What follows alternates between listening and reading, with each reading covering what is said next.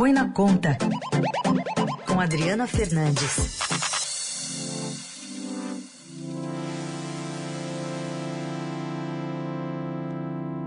Para falar de economia e também da campanha eleitoral, Adri, bom dia. Bom dia, Raíssen. Boa segunda a todos os ouvintes.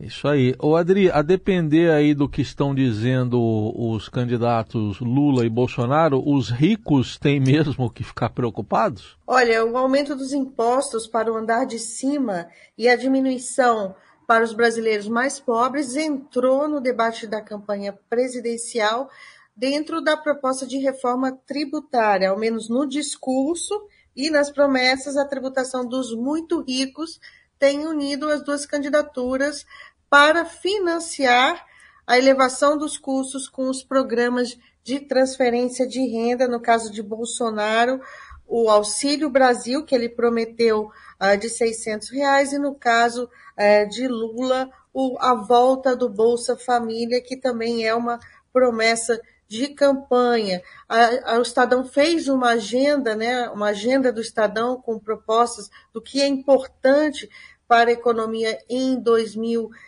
e a reforma tributária que não foi aprovada até agora continua no topo das prioridades para o próximo governo, mas Heisen falta empenho político, ou seja, faltou empenho político para aprovar essa reforma tributária que os, os economistas, os especialistas dizem que é essencial para o crescimento da economia de forma mais sustentável. Hoje a gente vai ali no solavanco, cai, aumenta, mas a gente está vivendo momentos da economia brasileira de uhum. baixo crescimento por muito tempo.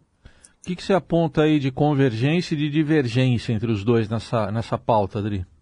Olha, o Bolsonaro, assim como ele aconteceu com a reforma da Previdência, ele não, ele não fala muito, ele não, ele não dá extensão, mas ele deu é, é, para o ministro da Economia, Paulo Guedes, para falar de economia na campanha. Tanto que na sexta-feira ele falou que não entende nada de economia, voltou com esse discurso e que sempre houve Paulo Guedes. O ministro aproveitou essa deixa, prometeu tributar os mais ricos. Ele apresentou, o governo Bolsonaro apresentou um projeto de reforma do imposto de renda.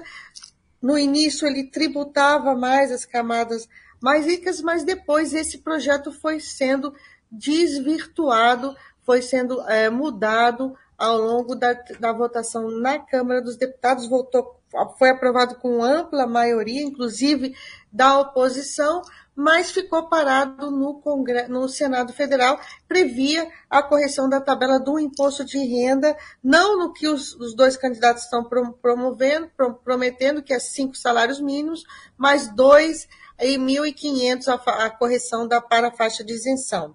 Já o, o a equipe do presidente é, do ex-presidente Luiz Inácio Lula da Silva, ele diz, eles estão trabalhando numa reforma tributária que é mais ampla, que não trata só do imposto uh, de renda, também faz mudanças em outras, tri, outros tributos, como o tributo uh, da, os tributos que incidem sobre o consumo. Também tem uma PEC, é, uma PEC tributando no, no Senado Federal, que é a PEC 110, que faz a reforma do ICMS, do ISS, juntando vários tributos. Mas eu chamo aqui a atenção que uh, São Paulo, que é o maior estado do Brasil, do, o maior estado mais rico, né? não o maior, mas o mais rico estado do Brasil, já sinalizou é, na semana passada que quer uma reforma mais simples, apenas ah, mudando ali do, do ICMS para que ela possa ser aprovada rapidamente. Raíssa, muda aí um pouco a chavinha dessa discussão tributária quando São Paulo, um estado que, que representa 30% da arrecadação de todo o ICMS brasileiro, diz que não, não queremos começar com uma reforma bem mais simples do que essas que estão no Congresso. Bom, a gente viu também o Ciro Gomes, né, que acenou com imposto sobre grandes fortunas, né, Adri? Sim, imposto sobre grandes fortunas para financiar um amparo adicional às famílias mais pobres no valor de um mil reais.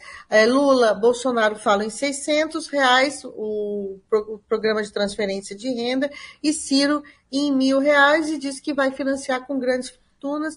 Esse é um tributo muito controverso. Tem, é, vem a, a esquerda ele, ele apoia essa criação de grandes fortunas, mas não é um tributo que, que garante a, é, a muita arrecadação, mesmo se, se entrar, garante grande arrecadação. É, e tem é, é, é, polêmico aí entre os economistas. Já é, a tributação de lucros e dividendos que os acionistas de empresas recebem, essa sim é, é, é, vem, vem com tudo aí, Heisen, porque já estava no projeto do governo é, quando enviado à Câmara, foi aprovado na Câmara com uma alíquota, o governo enviou com uma alíquota de 20% e foi aprovado com uma alíquota de 15%. A eu lembro aqui que há sim uma resistência muito grande à criação de novos tributos.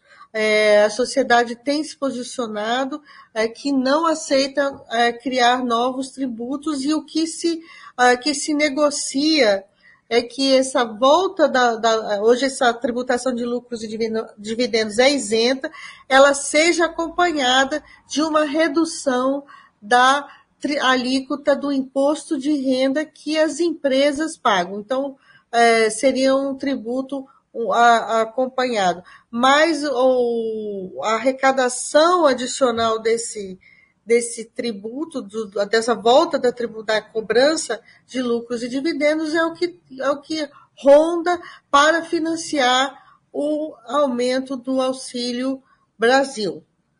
Tudo bem, Adriana Fernandes conosco falando de economia, quarta-feira, de volta aqui ao Jornal Dourado. Obrigado, Adri, até quarta. Até quarta, Raíssa, um tema técnico, mas importante para todos os brasileiros. É isso aí.